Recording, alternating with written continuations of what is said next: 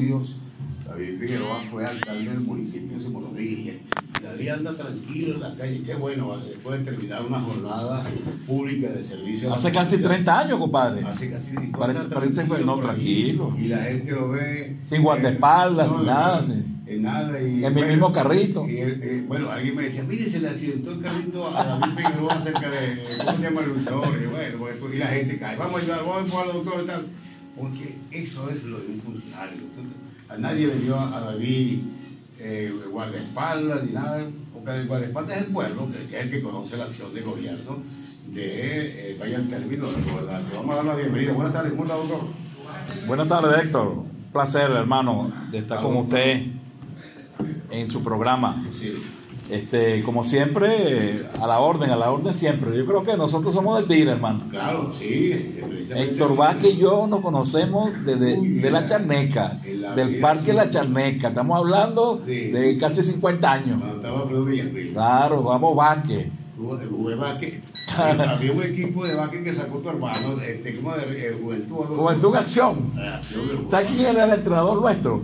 El quemado, acuérdate, el entrenador de boxeo. Sí, Porque esa historia es interesante, ¿vale? Sí. Nosotros estábamos muchachos y tú también jugabas, ¿no? Sí, Entonces sí. resulta que este, no teníamos para el uniforme, buscamos un patrocinante, ¿no? sí, sí. así Entonces, entonces alguien nos dijo, oye, vale, ¿por qué no van a hablar con Tenorio? A Tenorio, el jefe de Acción Democrática, Sí. el profesor, el profesor que murió. Sí. Entonces, bueno, nosotros, Tarzán, mi hermano, Nectalillo, vamos, vamos a hablar. Pues. Y Carmelo, y- y- Carmelo Cortés, que fue presidente sí. de la federación. Carlos Brito, Sí. Car- Carlito Brito, que está por ahí todavía, profesor, que todavía está jubilado ya. Entonces fuimos allá, y te acuerdas cómo era Tenorio, un hombre, tú sabes, con mucha pila y muy, y muy amable, Tenorio era un hombre muy de pueblo. Sí. Entonces, ¿cómo no, muchachos? ¿Cómo no? Cosas. Blanco, eso sí, blanco. Sí. Y lo vamos a llamar, claro, él no podía poner acción democrática. Los jugadores, eh, el, el uniforme era blanco, pero los jugadores eran izquierda. Sí, sí. Oye, entonces él, él nos dice, no le podemos poner a D porque ¿sabes? el deporte hay que respetarlo, vamos a ponerle juventud en acción. Sí, sí, sí. Y así se llamaba el equipo. Y entonces él tenía ahí, perdona Héctor, al, al quemado, no me acuerdo cómo se llamaba Sí, él. Adrián Morfe. Morfe, Morfe, que era entrenador de boxeo. Sí. Y Morfe era un hombre polifacético. Yo soy de básquet, yo, yo voy a ser el entrenador. Sí. Entonces, este no digo, bueno, llévese, este es el entrenador, pero él no sabía nada de básquet, Sí, él era de boxeo. Pero era un hombre muy pila. pues. Sí. Ese fue quizás nuestro primer equipo. Pero tenía un equipo que se enfrentaba a Kimball Club. era Club, que era el- como Caracas y Magallanes, pues. Era. Y se llenaba el parque, ¿te acuerdas? Gallinita jugaba contigo. Gallinita. Kimba Club, Sí, claro. ah, Kimba Club y eh, Nava, era apellido. Nava, sí. Y el chino, el chino también jugaba para usted, ¿no? ¿Eh? El, el chino jugaba para Kimba Club, el chino era un buen jugador. El chino, el chino Freddy, Sí, para nosotros. eh, sí, es buenísimo. O sea, buenísimo. Bueno, sí, No- tenía un buen equipo. Buen, buen disparo de tres, el chino Sí, Freddy. Y Eugenio Campos. El eh, Tarzán, claro, se anda por ahí, ese es mi compadre. Fue campeón también de natación. Tarzán nadaba al principio, cosa que nosotros nunca lo vimos una piscina, una cosa, Sí. Héctor. Entonces, y Tarzán se metió ahí y más o menos hizo un buen trabajo. Y yo jugaba béisbol también al Yo vi- comienzo. Yo vi eh, un juego de béisbol, qué bonito esto. Claro, yo jugaba béisbol. Yo tocaba batear y estaba pichando Erasmo Roja, Erasmo, sí, Erasmo Roja del Tigrito, zurdito, Ah, eh, pichándole a ustedes, a su equipo. Claro. Y yo te vi, te vi a ti batear y vi también lanzar ahí, porque era, pero había algo tan bonito que nadie se hablaba tanto de política, cada Sí. quien tenía su pensamiento, ¿no? Claro, Pero ¿no? y éramos muchachos, de- Sí. estamos hablando de 12, 13 años. Sí, Y Yo siempre digo, y yo creo que lo, lo he comentado contigo, Héctor, que nosotros, el parque de recreación dirigida, que así es como se llamaba, de la Sí, Charneca, sí, sí. este, hizo un trabajo extraordinario con la juventud, nosotros en esa época. Yo digo que sin ese parque, muchos de nosotros hubiesen sido vagabundos, borrachos. Ah, pues, sí, eso no- el deporte es sano. Sí, sí. Yo con el deporte pude visitar Caracas, yo nunca había ido a Caracas, ni en Maturín, y viajábamos, ¿te acuerdas? Sí, sí, y viajábamos para acá, y viajábamos para allá, y uniformados, porque, y la disciplina, hermano. Qué bonito, qué la disciplina, fíjate cómo se perdió ahí, no se podía fumar, no se podía estar sin camisa, No, no había, no había ese- ese- y ahí había autoridad había autocontrol de la gente. autocontrol y para nosotros fue una bendición realmente. Aleluya, Eso sí. lo inauguró en el 68, creo que fue Caldera, Sí. o León, Caldera. Sí, fue, fue, eh, Ahí en el borde de Caldera y Leoni, Venca de Leoni. Y era un programa de avanzada, porque era un programa no solamente deportivo, sino que tú te acuerdas, nos hacían como un tour. Uno entraba primero a manualidades, a leer libros. Yo leía a Mark Twain, a Dickens, en el parque, Sí. que había una pequeña biblioteca ahí con- eh, y nos ponían la cuestión folclórica. Y- y- la profesora de folclore, ¿te acuerdas? Sí, no, y funcionaban todas, todas las canchas. Yo, yo vi ahí jugadores de la selección nacional, entre ellos mucherinos de voleibol. Voleibol, claro. Ahí, en baloncesto En- también, Entonces, en luce también. entonces fíjate, fíjate cómo era el concepto, ¿no? Sí. Recreación dirigida. Es decir, tú no entrabas, no, la- el balón, no, no, un momentico. Usted entraba primero a la cultura. Así es. Después usted lo rotaba, ¿no? Los grupos nos rotaban. Miranda, ¿te acuerdas que era, fue el primero? fue director también. Fue el primero y después Luis González, Sí, nuestro hermano Luis que murió. sí, sí. Después fue Luis, después unos años después. Entonces, nos entraba. Y Lilia Blackman. Y Lilian, por supuesto, la amiga Lilian, que se- fue la directora muchos años después que Villamil se fue. es. Entonces, te metían la cultura, te metían folclore, te metían manualidades. Algo sano, compadre. Perfecto. Y después, ah, va usted a jugar básquet, pasa el voleibol y de último, la piscina. O sea, para nosotros eso es una maravilla, chicos, una gente pobre que éramos nosotros. había, había la, la- eh, la competencia de, entre los consejos venezolanos al niño. Cada Consejo Nacional del Niño, que era el, ente rector del CBN. Bueno. Entonces, había aquí en el Tirito había un parque, en la Peñalver, pero fue después, el, el- el original Sí, fue sí, el de la sí, y nosotros competíamos con Anaco, competíamos en Barcelona, Ah, hacíamos una selección, íbamos a los nacionales. Yo fui a los Juegos Nacionales también. Mira, yo te iba a decir que... eh, Qué buenos recuerdos, no, ¿vale? no, y quiero todavía, porque voy a sumar dos cositas más antes de llegar a la parte eh, Mm. medicinal, pues la parte tuya, ¿no? Tiene eh, dos puntos importantes. Ganarle a los partidos tradicionales, a Deiko Pei, que eran los partidos de, de- de- la... Voy a decir la democracia, estaba el comunismo, estaba el burredismo, y con un movimiento rápido formado lograste capitalizar la simpatía y la confianza del pueblo y te conviertes en alcalde del municipio. Como Sí. el movimiento... Claro, Héctor, yo te agradezco eso porque mucha gente No joven no sabe. Yo a veces yo le digo, mire, yo fui alcalde. ¿Y cuándo? Un muchacho, la mayoría de la población tiene menos de 30 años. Así es. Los otros, la tercera edad, Sí. ¿sabes cuánto es el porcentaje de población? Nosotros? 10%. Sí. Nosotros somos un grupo minoritario. Así es. Somos poquitos. Pero estamos ahí. Tú estás un poco más viejo que yo porque Sí, tú- no, yo- nosotros estamos por ahí cerca. Sí, yo le digo allá en la casa, cuando usted lo encuentre culpable, écheme la culpa a mí de lo que pasa. Entonces, fíjate, ¿no? Claro, este, eso no fue tan fácil, eso fue un proceso. Sí. Acuérdate, nosotros, yo, por ejemplo, tampoco, porque no solamente era yo, Movimiento. Paraulata, Fernando Guevara, Sí. el doctor Carreño, toda esa gente, La- el la Nectalí, mi hermano, la la profesora, este, ¿cómo se llama? Y a eh, Ajá. era directora de la biblioteca. La directora de la biblioteca, Sí. Emma de Vallenilla, que, que- que- que murió. Juvencio, Vladimir Rosa. Vaquero, este, Haroldo, gente de Liuja. Sí, sí. O sea, fíjate que, que- que nosotros, fíjate, rapidito, ¿no? Porque yo creo que, bueno, esta historia lo estoy grabando, porque Sí. esto, esto nunca lo había grabado yo. Sí. Eh, eh, yo en el liceo, Briceño Méndez, yo soy de También Méndez, soy Briceño. Briceño Mendino, ahí eso era candela, en esa época No. de los años Y los 60. reclamos que hacía el estudiantado era Mi- justo. Mira, ¿vale? hermanos, de los años 60, la época dura, en Sí. esa época había guerrilla. Sí. Y el centro de estudiantes del señor Méndez era una cosa candela.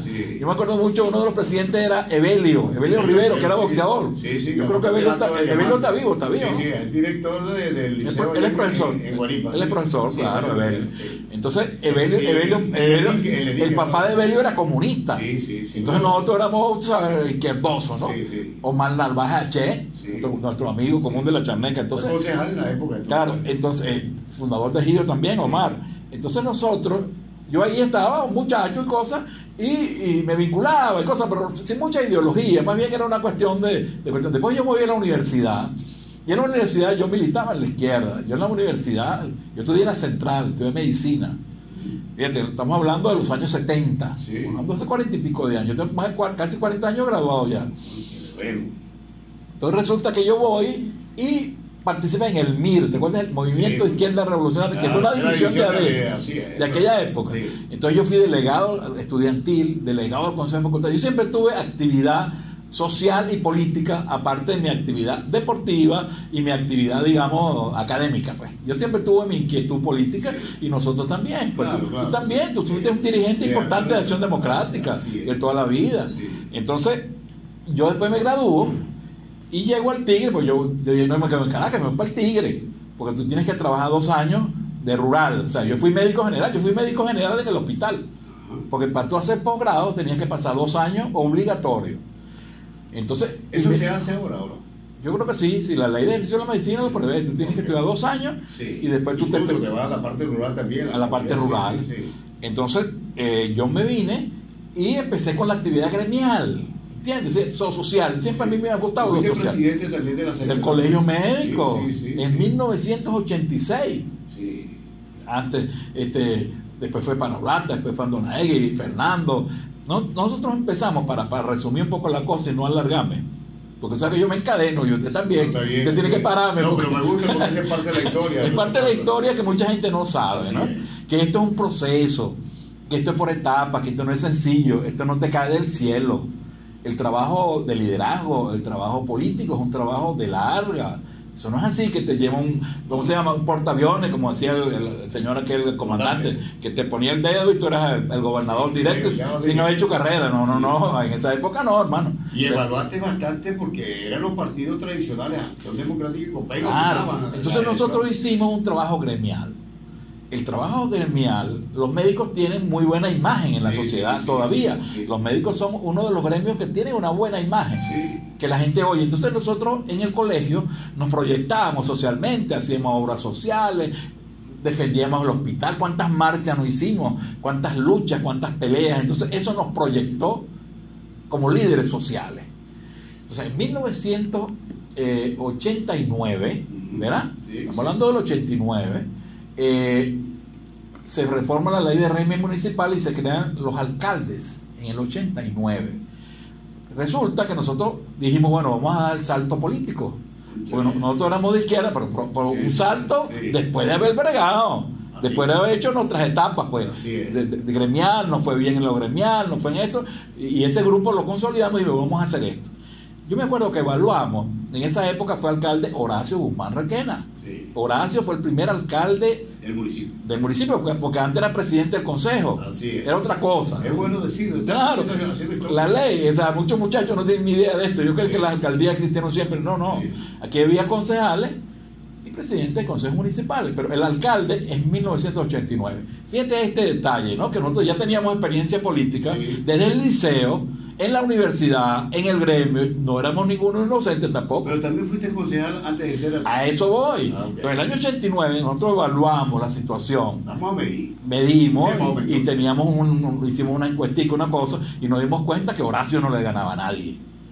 Eh, no vale la pena lanzarlo, porque en política, tú sabes bien esto, es, hay que que tener buen oportunidad. Sí. Hay momentos no se lance, compadre. Así es. Este no es su momento. Así es, así es. Entonces nosotros decidimos, dicen, no, no tenemos fuerza. Pégate un poco ahí. ¿Le pego más? Ah, ¿O- ajá. o estoy muy pegado? Hablarle en dirección al micrófono. Ah, es que está un poco bajo aquí, no sé. No sé. Ah, No, está bien, está bien ya. Sí, sí, está Está bien. bien, está bien. Ok, entonces volvemos a, para que la gente del Tigre que no conoce esta historia, más o menos resumida aquí, Sí. y eso no estaba, no estaba en los planes No, del no, programa, no, no, yo pero tú y yo somos amigos, Sí, ¿no? conocemos eso. Entonces, fíjate, nosotros evaluamos y fuimos objetivos, no nos caíamos a mentiras, dijimos, bueno, a Horacio no le gana a nadie. Horacio tiene una buena imagen, un buen abogado, Ade era poderosísima, Sí. Ah, es una fuerza demoledora, y nosotros dijimos, no vamos a lanzar candidato a alcalde, vamos a lanzar candidatos solo a concejales. Eso no lo hace todo el mundo. Bueno. Mucha gente se lanza y saca 200 votos, 500 Ah, votos, hermano. Está bien, está bien para que le sirva mucho. para Claro, yo dije, no, no, no, tranquilo, vamos a hacer nuestro trabajo. Sí. Si sacamos la concejalía, vamos a demostrarle a la gente que nosotros podemos ser buenos servi- totalmente distinto. servidores públicos. Bueno, lanzamos, eso sí fue una proeza. Adeco Pay tenía 95% de los votos, chico. Sí. Nosotros no teníamos ninguna opción. Es más, nos pusieron trabas para inscribirnos, tuvimos que hacer huelga. Yo fui para Caracas, hicimos una huelga de hambre en Caracas, en el Talí, una huelga de hambre, Sí. es porque no, no salíamos en el tarjetón. Eso fue todo un proceso.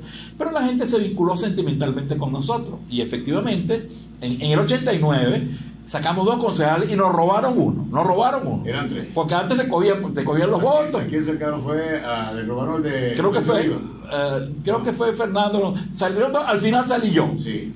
Y, y ahí tú ibas a, pelear con quién si no tenía fuerza. Por cierto, chicos, yo creo que esto es un programa de recuerdo. Hablando de, de la cuestión de los votos, ¿ves? No había máquina, no había nada. Entonces, yo me acuerdo mucho de Chabelo Arismendi. Por cierto, a Chabelo lo vi hace poco. Sí. Ahora que está escuchando el programa, un saludo para Chabelo. Chabelo, chico, era el experto en las cuentas, ¿no? Pero Chabelo para hombre cambiar, muy- para cambiar. sí, sí, sí. Chabelo hombre. El, el, fíjate la cosa, el presidente de la Junta era el señor, el abogado del Mocho Amadeo. ¿Cómo que decían? Este acta mata votos. Acto Matador. El Mocho Amadeo, que también era, abajo, ese era un personaje. Era mucho de O sea, que Acción Democrática tenía una fuerza interna ahí. Y el que no tenía testigo, hermano, le tumbaban los votos. lo a... Entonces yo le decía a Chabelo, lo vi hace tiempo, un gran saludo a Chabelo. Fíjate, lo que tú decías, Chabelo era deco y peleó Sí. conmigo, pero Chabelo es mi amigo. Sí, sí. Horacio yo lo saludo, Claro. Cheo Salazar, Miguelito, tuvimos problemas, pero no somos enemigos, no, no había esa polarización, chicos. O sea, yo no son, enemigos míos. Emilda, Mi- Lugo Milá de la Roca, son gente que yo respeto y, tenemos diferentes cosas, pero- Claro. pero, no, no, no, no, No para ser enemigos, en lo personal, personal, una cosa de odio, de que yo te voy a mandar a matar, que, que tú no sé qué cosa. como- Y tú- ustedes tuvieron también la consecuencia de algún columnista que los tenía. Ah, bueno. ¿Cómo que llamaba aquello? El- Eh, Sí, sí, por, por, por la columna, no quiero, Eh, no- voy a hablar de cosas buenas, no voy, no voy a hablar de cosas malas, porque esos son malos recuerdos. Sí, Pero sí. entonces resulta que, que logramos este, yo entrar al Consejo Municipal. Entonces, lo que decía Chabelo, yo le dije a Chabelo, hace poquito lo conseguí, yo me tiré una foto con Chabelo y la saqué en Facebook, ¿vale?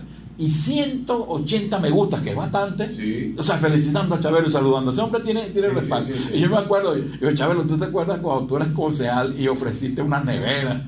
Sí. ¿Te acuerdas? Sí, hay una nevera por los que votaban por ese ganado. Pero Oye, una cosa- cuando fueron a cobrar, y caramba, tú hay una nevera. No, parece que, parece que la nevera no tenía motor. Y él me dijo, no, eso es mentira, David, eso es mentira, eso es la historia. Un día esto yo tengo que aclarar eso. Eso porque es. eso fue un amigo turco mío que me regaló esa nevera. Y yo, y total que, que, que Chabelo salió de concejal. Pero Chabelo tenía, en esa época no había computadora. Chabelo tenía una calculadora. Sí. Y estaban en la junta ahí. Entonces Chabelo sumaba 3, 4, voto para este. Entendido, decía Chab- Chabelo era el jefe. pues. Sí, sí. Pero yo metí ahí a dos tipos fuertes, que era Nectalí, mi hermano, que es una fiera, y Omar Che. Durmieron tres días ahí, porque Cheo no quería entregar la cosa. Y Cheo es amigo mío. Yo siempre digo, Cheo, tú tienes conmigo una, una, un casquillo que, que no me pudiste ganar la alcaldía. Y ya estamos viejos y ahí todavía quieres ser alcalde, Cheo, ¿viste? No, pero Cheo, Cheo es un buen político, bueno, pero te digo, pero para que vean cómo es la cosa. Resumo, ¿de dónde sale? Tres años, tuve que trabajar tres años y demostrar que yo era un buen concejal.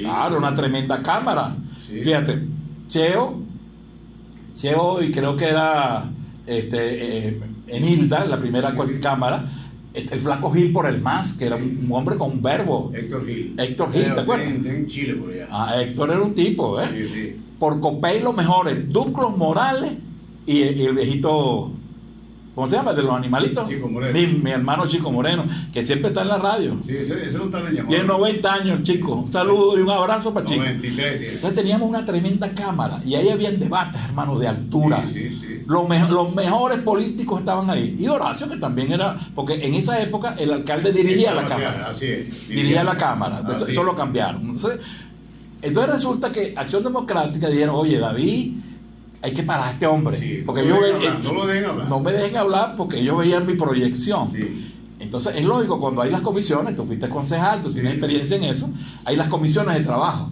Entonces, bueno, si tú eres médico, te toca salud, pues. Así si tú eres ingeniero, ¿sabes? Es que me pusieron a mí, comisión de agricultura. Bueno, yo te iba a decir ahora lo que A mí me pusieron de presidente de la Comisión de Salud y estaba Fernando Guevara, Ajá. que era, eh, fue el Premio Nacional de Sí, Medicina. imagínate. Y yo le dije, no, yo no acepto eso. Ah, esto tú, es Premio tú no aceptaste, No, porque, así eh, pero óyeme, pero eso era, era válido en política, Así vamos a atacar. claro. En política era estratégico, entonces me ponen la Comisión de Agricultura, yo nunca he sembrado un tomate.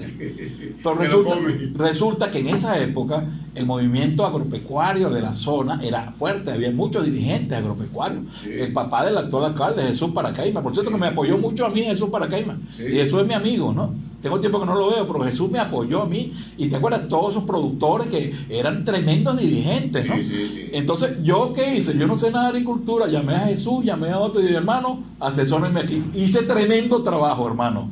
Y los agricultores conmigo, y hicimos un paro aquí, que lo patrocinó la Comisión de Agricultura, que cerramos el luchador. Eso es así. Que eso nunca se ha hecho en la historia. Es. Me acuerdo que Ovidio era el gobernador. Todos los agricultores se pusimos una gandola en el luchador. Y eso se llenó, ¿vale?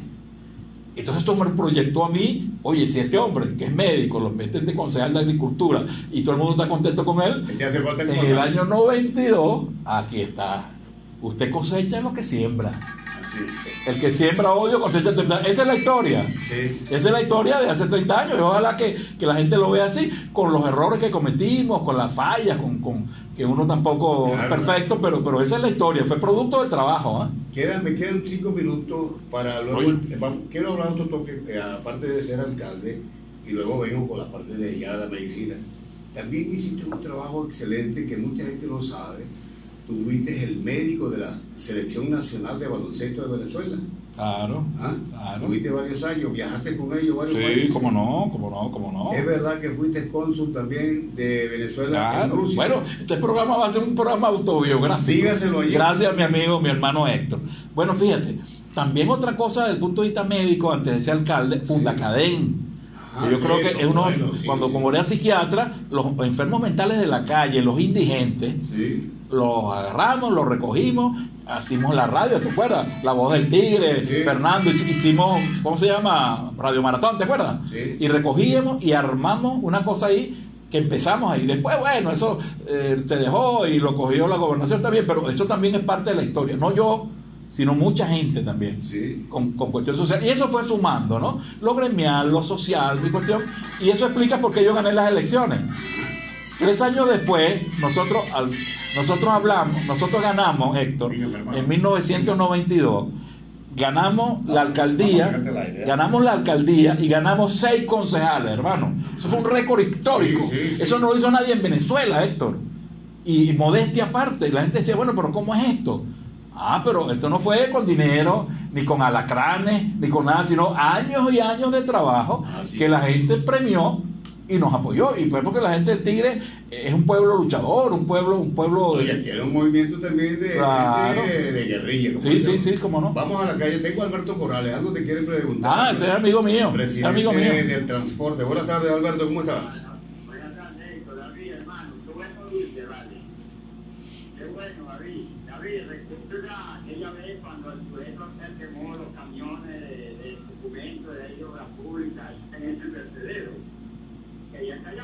Saúl. hablar así a mí, a, y a una gente ahí. Tú ves, no, ese trabajo que hacíamos con gente en aquella época, hermano. Por eso fue que fuiste alcalde. Y a mí nunca se me olvida esto. David. Cuando tú eres médico, te pusieron a la comisión de agricultura. Oye, te capitaste una de otra, ¿no? Y Sí. mira, pues, ese es trabajo, hermano, yo no creo que luego tú hacías tu película por ahí, no sé, popular, identificando la necesidad de robar. Alberto Corrales fue concejal. La David, yo me como hermano. Ok. David. Ahí tiene, pues, bueno, mira, reconociendo a Alberto Corrales. Bueno, a- Alberto- concejal también suplente. Claro, y Alberto, un dirigente, un dirigente, ahora él es dirigente de transporte, Sí, ¿no? el. Pero Alberto era un dirigente comunitario y un dirigente del MAS, muy importante. Sí. El- el Alberto es un hombre que tiene muchísimos años de- de- en la lucha política, en la lucha social. así es. Y nosotros, eh, eh, es que eh, eh, el Flaco Gil, que era el, el secretario general del partido, pero Coral era un alto dirigente del MAS. Así es. Y trabajábamos y teníamos nuestra diferencia, pero a la hora de la chiquita nos uníamos. Ok, vamos con otra llamada. Tengo tres llamadas aquí. Aló, buenas Sí, yo creo que es bueno que la gente... Aló, aló. Ah, dime, ¿con quién hablo? Mira,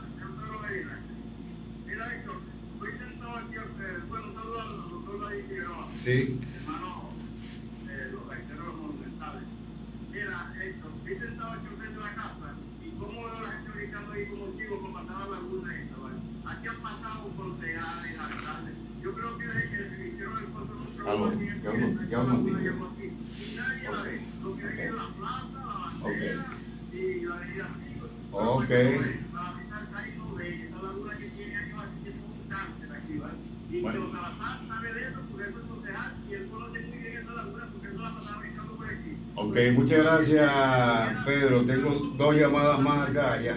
Ok, vamos con otra llamada aquí antes de irme a cumplir con compromiso Aló, buenas tardes. Aló, ¿cómo está ahí? Bien, ¿quién habla? José Martínez, bienvenido, José. ¿Qué quiere? Eh.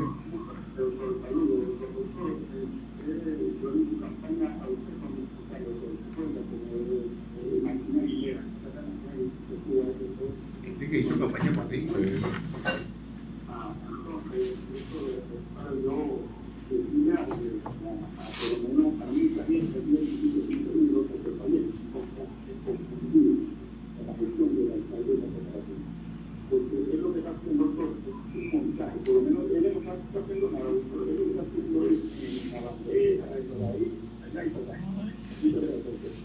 Bueno, muchas gracias. Eh, José Martínez, está diciendo en relación con qué apreciación. Él dice que hizo campaña cuando estabas tú de candidato y bueno, que se siente contento por lo que hiciste, pero ¿qué, qué, qué opinión te merece eh, el actual alcalde? Te está pidiendo a ti como una Sí, bueno, bueno, este, este, gracias, gracias. Mucha gente se incorporó a este movimiento. Fue realmente algo muy hermoso. Es algo que, que por cierto, mi hermano Saúl tiene un, un libro ya escrito sobre Gio, sobre la historia, y eso hay que, eso es parte de la historia. Sí, sí. Y, y te digo, con, con, con toda la- con todas las cosas buenas y las cosas malas que pudimos haber hecho, pues, porque nuestro gobierno también, no- como todo, no, no fue perfecto. Pues. Yo, para ubicarme un poco políticamente actualmente, Sí. actualmente, yo no estoy activo en política ahorita en un partido. Pero la política está en la sangre. Claro. A mí me importa mi ciudad. Tú eres político. Así es. Tú ahorita yo creo que no estás militando No. tampoco activamente, No. pero tú eres un comunicador social y bueno, y tú opinas y dices cosas. Eso es inevitable hasta que yo me muera, voy a opinar porque este es el tigre, ¿verdad? Ahora, yo trato de que mis opiniones sean lo más objetivas posible, ¿entiendes? Y no obedecen ni a intereses eh, que alguien me manda o que alguien me está pagando, Sí. sino que es lo que yo opino. Ahora, yo puedo opinar algo y me equivoque. Claro, Yo puedo opinar sí. algo que, que a lo mejor Sí. eh, eh, el alcalde o los concejales no estén de acuerdo conmigo. Bueno, por eso es la democracia. Así es. Yo, yo- y a mí me preocupa mucho ahorita. Bueno, no ahorita, hace mucho tiempo, pero actualmente eso está como en- encrispado, ¿no? Sí. Hay gente que, que es dura, que te cae a plomo, que te da por todos lados, pero cuando tú le dices algo, oye, son Son- son blanditos. sencillos. Hermanos, los políticos tienen que tener cuero duro. Así es. Y usted tiene que entender que en democracia es válido criticar. Eso, Es válido criticar. Es más, de las críticas uno aprende. Hay críticas malas, por Sí. supuesto, hay críticas destructivas. Cuando tú te metes con la familia, Ajá. cuando te metes con cuestiones privadas y personales, eso no, eso, eso es guerra sucia. Yo, yo no me meto en guerra sucia. Pero sí hay que ser, poner oído cuando alguien te dice, mira, yo creo que esto está bien y yo creo que esto está mal. Así es. Es decir, Qué bueno, ¿cómo, qué te, bueno, te- bueno. cómo te vas a ofender por eso, chico? Y, ah, no, bueno, están conmigo o están contra mí. Ah, Quiero escuchar esa expresión de- del alcalde, ¿vale? Y yo, yo, Ernesto lo he visto un par de veces. Yo soy buen amigo de Jesús, yo no tengo nada personal contra él.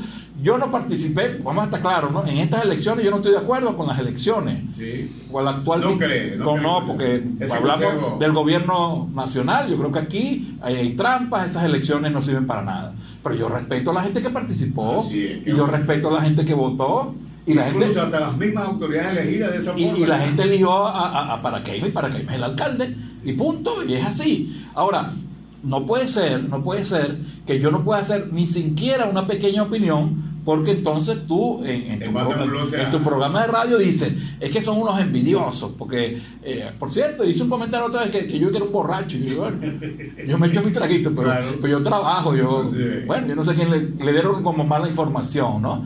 Y que, bueno, que cosas como esta, ¿no? Porque tú tienes que rebatir con ideas, ¿verdad? Sí. Si yo digo, eh, ¿se están limpiando las calles? Sí. Eh, ¿Las luces están bien? Sí. ¿Las plazas están bien? Sí. 20 puntos para Paracaima.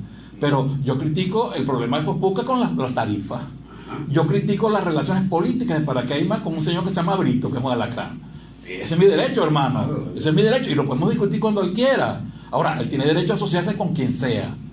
¿Entiendes? Pero yo lo bueno se lo digo y lo malo se... Entonces, no es muy envidioso. Y al final todo lo que decía, que, que uno que está enamorado de él. Por favor, vale. Yo digo, bueno, ¿qué te pasa? Vamos a debatir política. Ahora, es natural que exista debates. Es natural que haya gente que te apoye y hay gente que te critique. Claro. Eso no te moleste, todo lo contrario. De esas críticas hay cosas que tú puedes sacar provechosas, Así es, ¿vale? así es. Eso que yo soy, eh, eh, yo soy el papá, yo soy el único. Sin mí, nadie puede gobernar Tigre sino yo. ¿Qué es eso, chico? ¿Qué es eso? En el. Tigre hay mucha gente competente. Tú puedes ser competente. A mí me parece que él es un buen gerente. Él es un tipo que trabaja. Es un tipo con mucho dinamismo. Es un buen líder. Es sociólogo, sabe de política. Pero no te metas a eso en la cabeza que tú eres narciso.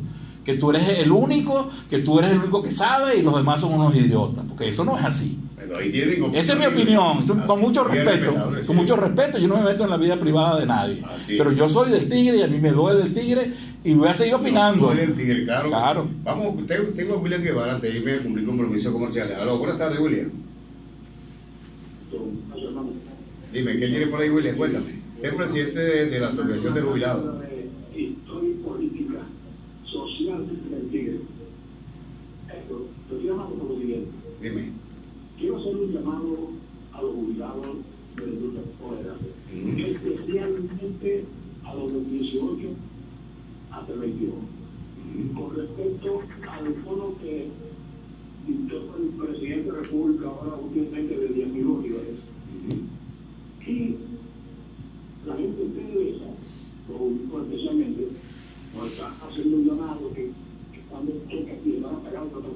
Yo quiero aclarar a los amigos jubilados de esa fecha, del 18 al 22, que no hay lineamiento de PDVSA para el pago de bono. Que se queden tranquilos. Ese es falso, entonces. He ido cinco veces hasta yo a un lado. Hoy en la mañana hasta yo a un lado para ver otra vez, para informarme que esto es cierto, si lo van a pagar, si es que, que hay un lineamiento de que debe ser a nivel central. Y la cuestión que me da la gente de calidad de vida, no a un lado del Santo Domingo, no hay lineamiento, compañeros, por favor, no se pongan a estar haciéndose eco de, de cualquiera que mande una- por ahí un video y ustedes. Hermano, le está hablando Ok. de de ahí, de la zona sur del Estado Unidos. Bueno, muchas gracias. No lineamiento de PDVSA para ese pago. Es mentira, hasta, hasta ahorita es mentira. Bueno, ahí tiene, pues. No se, no se preocupen ni se pongan a inventando cosas. Esa es la información, se lo está dando el presidente de la Asociación de Jubilados de la Industria Petrolera. Muchas gracias, William. Vamos a estar pendientes para desarrollar un programa completo contigo. ¿Oíste, William? Bueno, suerte. Vamos a cumplir compromisos comerciales. Al regreso, sí, vamos a entrar ya en la medicina, la psiquiatría de uno de los médicos más importantes en esta materia, especialista, el doctor David Figueroa. Hicimos un recuento histórico.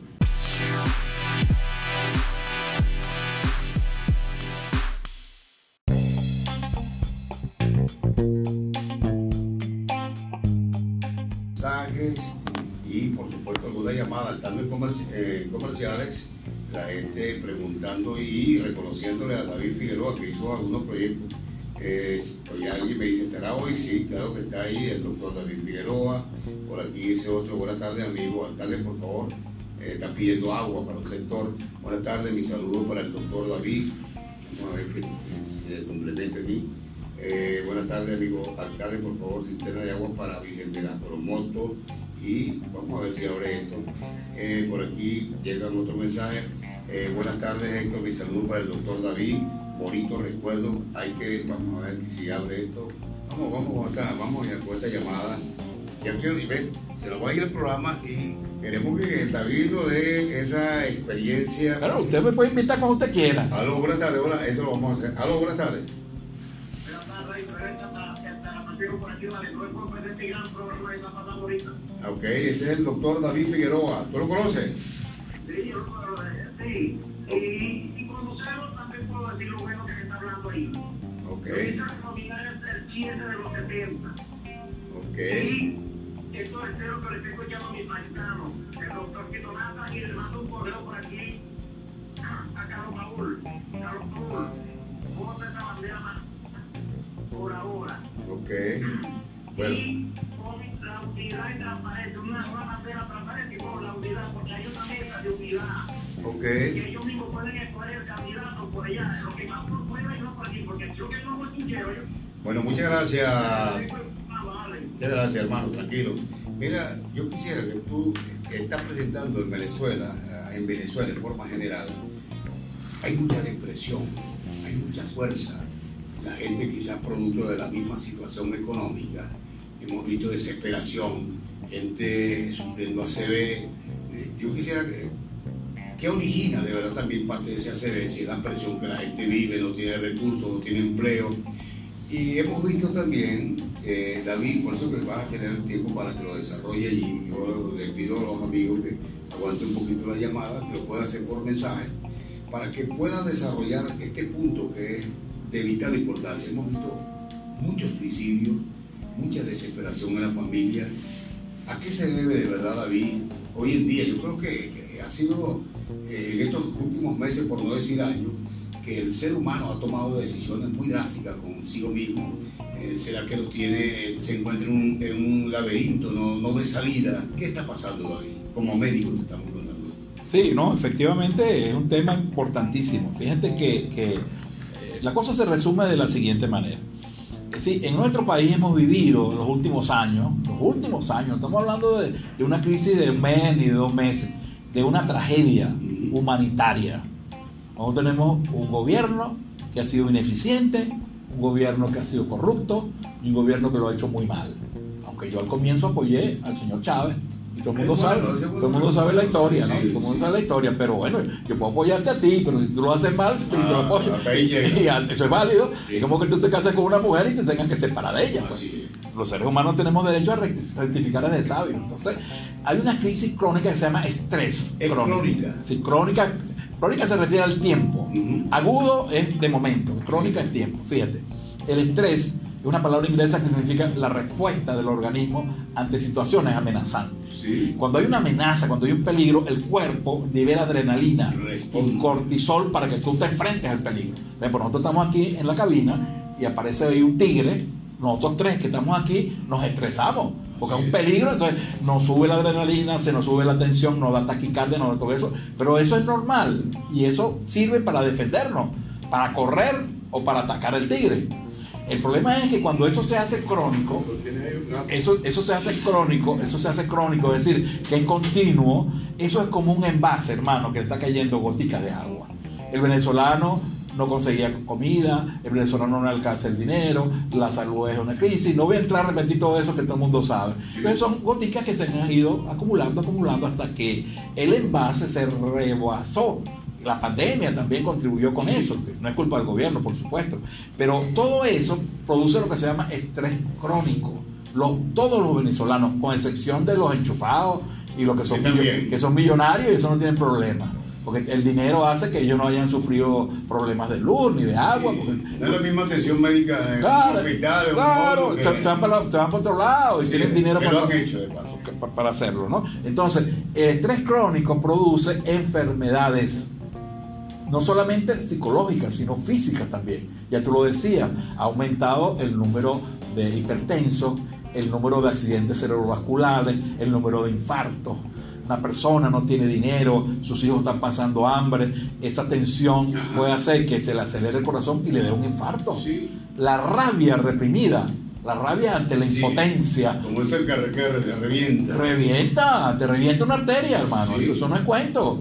¿Entiendes? Entonces, eso explica que la población venezolana está viviendo una tragedia de muchos años y eso se expresa de diferentes maneras. Ya te Yo, dije. yo haría una pregunta a eso que está diciendo, y en el gobierno no hay asesores, o en los gobiernos, bien sea regionales, municipales o nacionales, no hay asesores de ese conocimiento que tú tienes para que puedan orientar a un presidente para bajar un poco esa situación. Bueno, por supuesto que hay. Por supuesto que hay. Es lógico, ¿no? Son 20 años, 22 años, hermano. Sí. O sea, van a decir que no saben. O sea, la gente no sale, va al mercado y estas cosas. Lo que sucede es que, bueno, este gobierno se ha caracterizado por, por, por tener un modelo que no ha funcionado, un modelo que ha fracasado, y bueno, ellos se empeñan que ese es el modelo correcto, pues. Y eso, eso no funciona, pero no, es por falta de asesoría, ni es por, porque no hay conocimiento de las cosas que se pueden hacer. Porque ¿quién me va a decir a mí que PDVSA, que era nuestra principal industria, uno de los cinco empresas más importantes del mundo, se deterioró, la volvieron leña y la destruyeron. Porque, ¿qué pasó en PDVSA? Ahí cayó un terremoto, cayó, cayó, cayó ¿qué? Mala administración, Sí. por allá está Ramírez, Ramírez que fue 12 años presidente de PDVSA y Ramírez se robó 12 mil millones de dólares, chicos. Y esa es la explicación. Ah, y ahora es enemigo, sí, pero tuvo ahí 12 años. ¿vale? Entonces, las explicaciones no pueden ser que son cosas de- del destino, que es mala suerte, Sí, no, no, ineficiencia, corrupción, ineficiencia, corrupción. Ese es el veneno de los gobiernos. Incluso en la Cuarta República también. Sí, sí. ¿Por, por qué ganó Chávez? ¿Por qué ganó Chávez? Porque no. Porque tenían problemas, aunque aquella cosa era una democracia deficiente, era más democracia. Era más democracia. Esto es peor que eso, yo no tengo dudas de eso. Y yo en la cuarta fui perseguido. Sí. Yo en la cuarta me enfrenté a la cuarta, pero reconozco que que aquello con todos los efectos que tenía era mucho mejor que esto. Y lo digo, y lo digo en público, y lo digo en privado.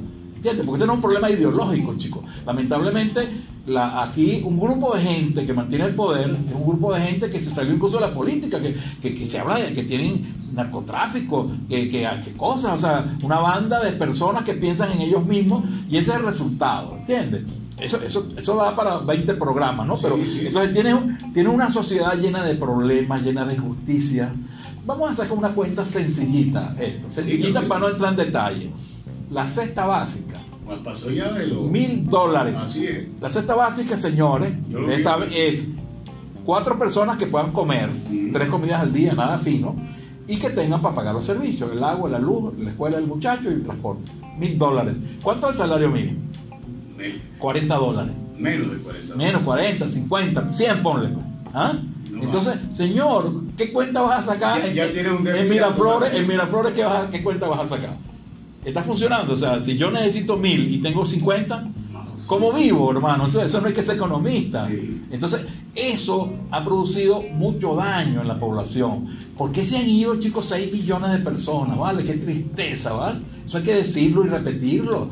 No, que lo que Y se fueron mayoría jóvenes profesionales. jóvenes profesionales y, ah no pero que se fueron porque se fueron porque les da la gana no chicos buscando otro camino se les cerraron las puertas y están en otros países pasando trabajo no Así es, porque el hecho de irse de irse irte, No hay solución, no- no te- Brasil no- hay no- avenidas de venezolanos Claro, y los venezolanos nos hemos convertido, chicos, ahora en los delincuentes en Colombia, en Perú. Oye, hemos retrocedido la imagen del venezolano, que más bien era una- imagen como sí, distinto.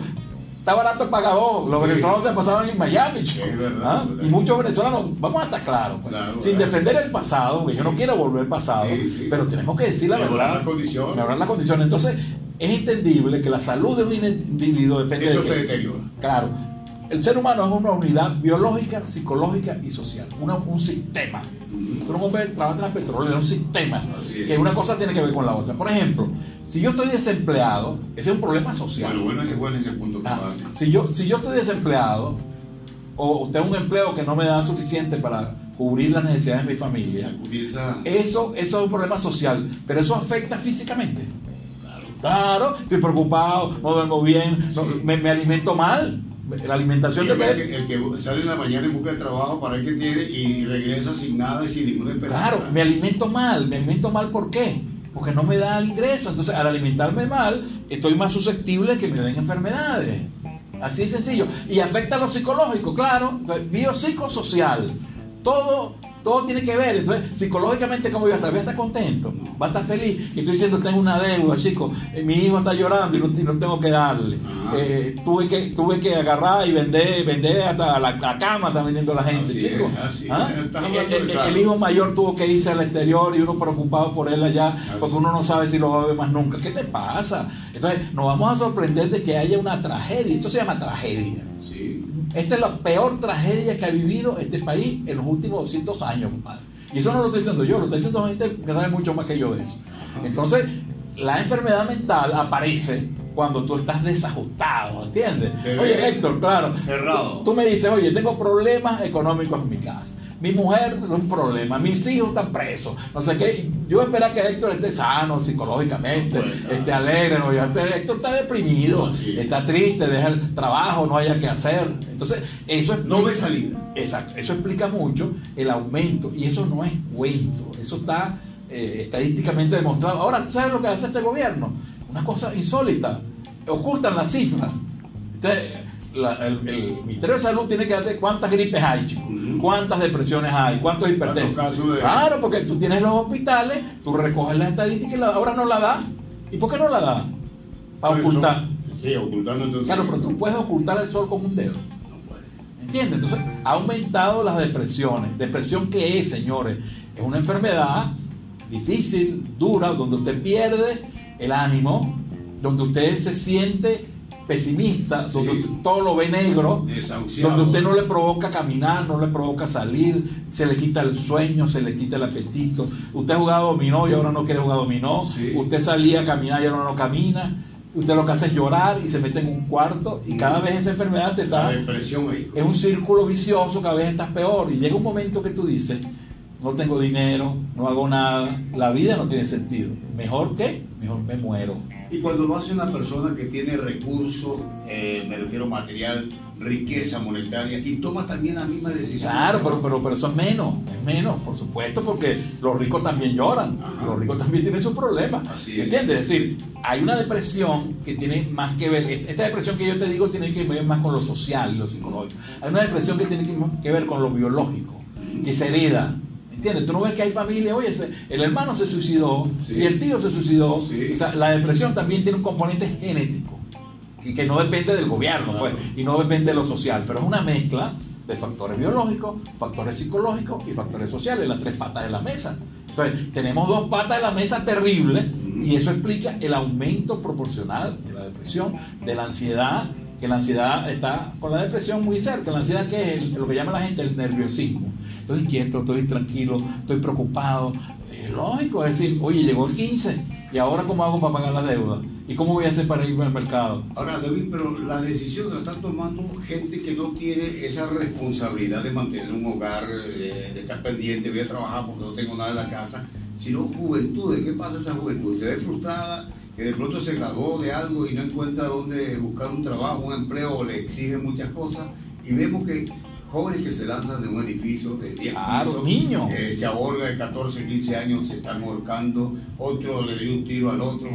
Entonces, ¿por qué en este caso, con, con adolescentes, vamos a utilizarlo así, eh, tienen tanta responsabilidad para, para percibir esa presión así psicológica? Claro, claro, la, la- fíjate, la, la depresión, de 10 suicidios, 8 son depresión, ¿verdad? Sí. Pero porque también hay suicidios políticos, suicidios ideológicos. ujú, Tú ves allá por allá por, por el, el Medio Oriente que un tipo se pone un poco explosivo y se suicida. Sí. Porque por una cuestión religiosa, política. Pero eso es la minoría. El 90% de, la- de los suicidios tienen que ver con problemas mentales. Y el problema mental más frecuente que causa suicidio es la depresión, por lo que te decía. La persona siente que no hay futuro, y todo lo ve negro. Tú le dices, bueno, vale, pero tú estás fuerte, tú estás joven, pero él- se le altera la perspectiva de la vida. Dice, no, yo no sirvo para nada, hermano.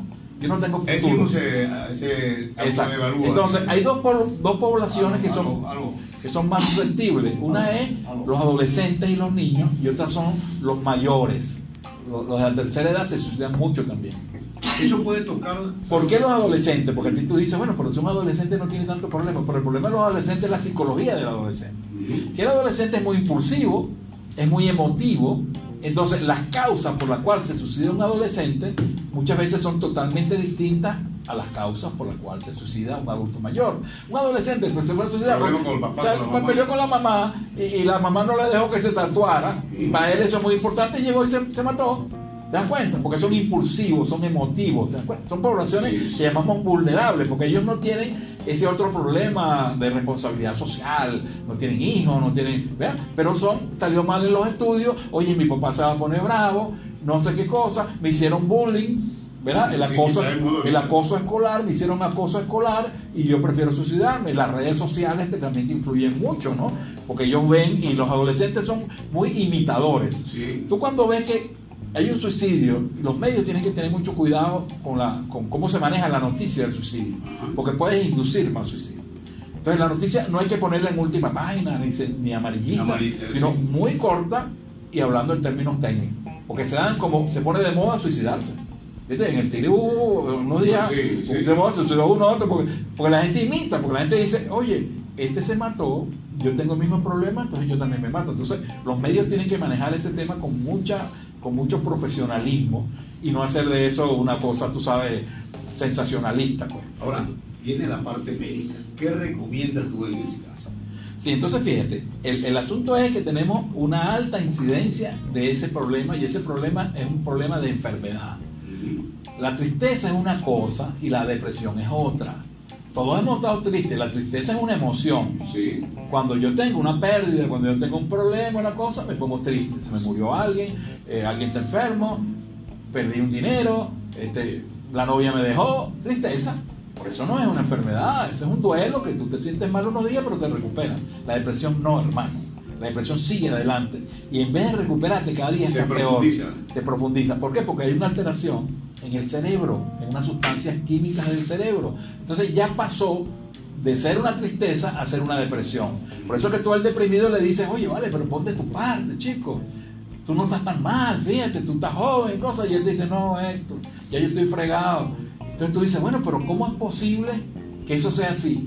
Muchas veces la gente, tratando de ayudar a la persona, comete un error. También. Que dice, ponte tu parte o lo regañan. Salte de ese cuarto, chico. Ahí se siente más golpeado. más golpeado porque entonces o, o- o lo llevan para un sitio agradable. No, vale, el compadre está triste, vamos a agarrar y lo vamos a llevar a, a a beber ron en la esquina y cosas. Llévalo porque tú veas cómo ese hombre se siente peor. ¿Sabes por qué? Porque él está tan mal que él va a un sitio, a una fiesta y ve a todo el mundo gozando. Gozando, sí, sí. y él se ve mal y él dice, no, hermano, ¿qué hago yo aquí? Yo soy un estorbo. Y le hace daño que lo lleven a sitios alegres. Entonces, cuidado con eso. Entonces, ¿qué En pasa? de ayudar porque Claro, entonces eso es una enfermedad y hay que tratarla. Ahí vamos a, a la respuesta tuya.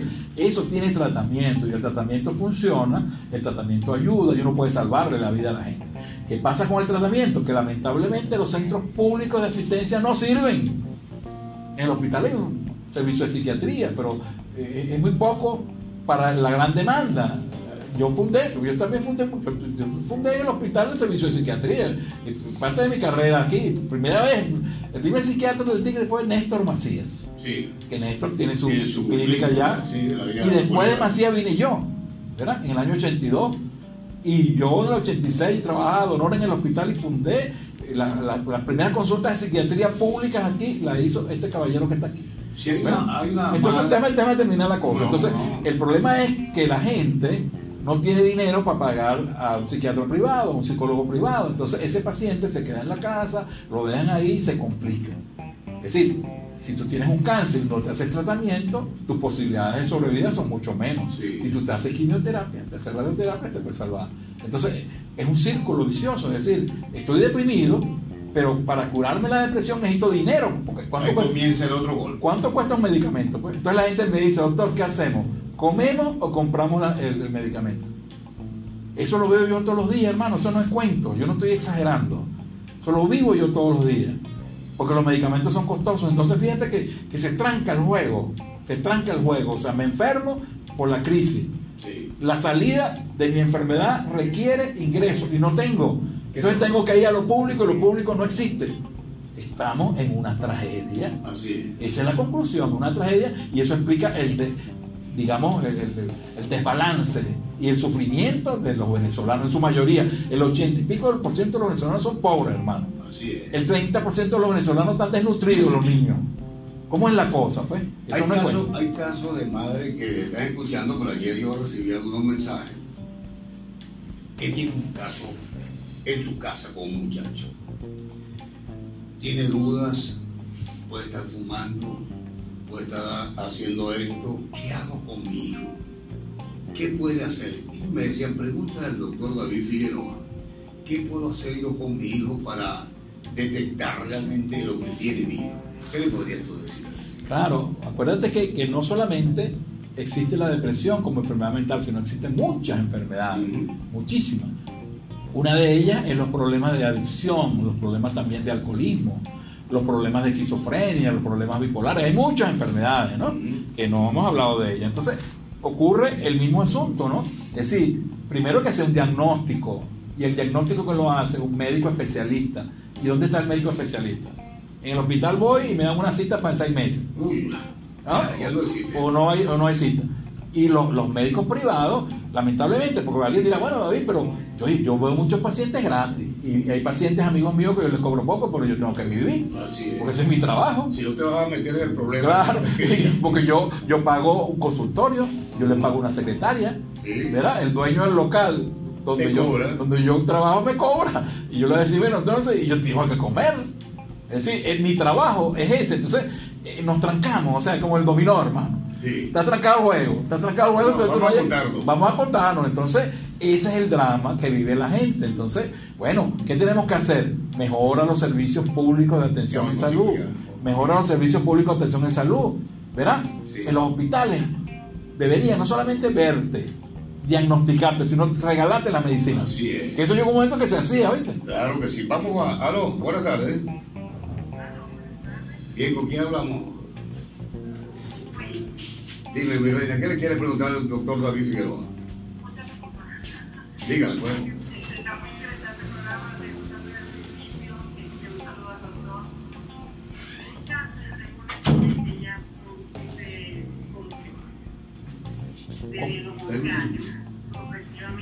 Muy interesante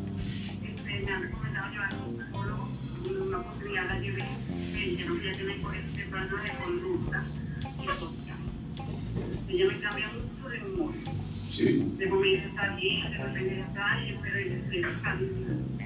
Y a veces no sé cómo funcionar. Entonces, para ir los días que ya, pues conmigo, ustedes, ver los días que.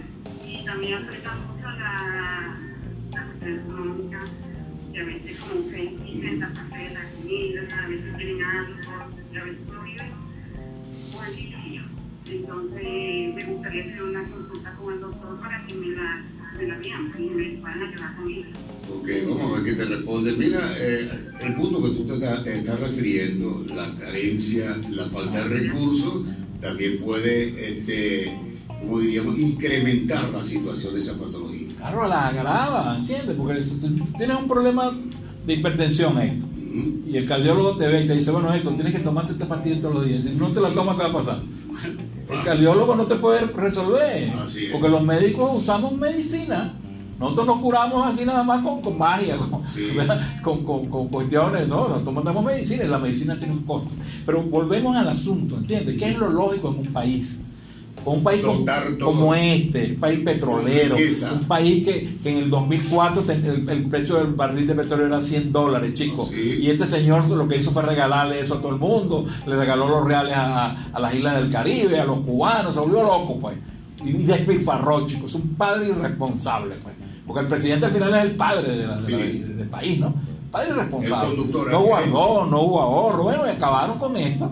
Entonces resulta que, que las enfermedades se aumentan, este, los servicios se deterioran, ¿verdad? Porque tú podías ser pobre, decir, bueno, oye, yo soy pobre y cosas, pero tengo un buen servicio social. ¿verdad? A mí me atienden. Lo que pasaba con PDVSA, por ejemplo.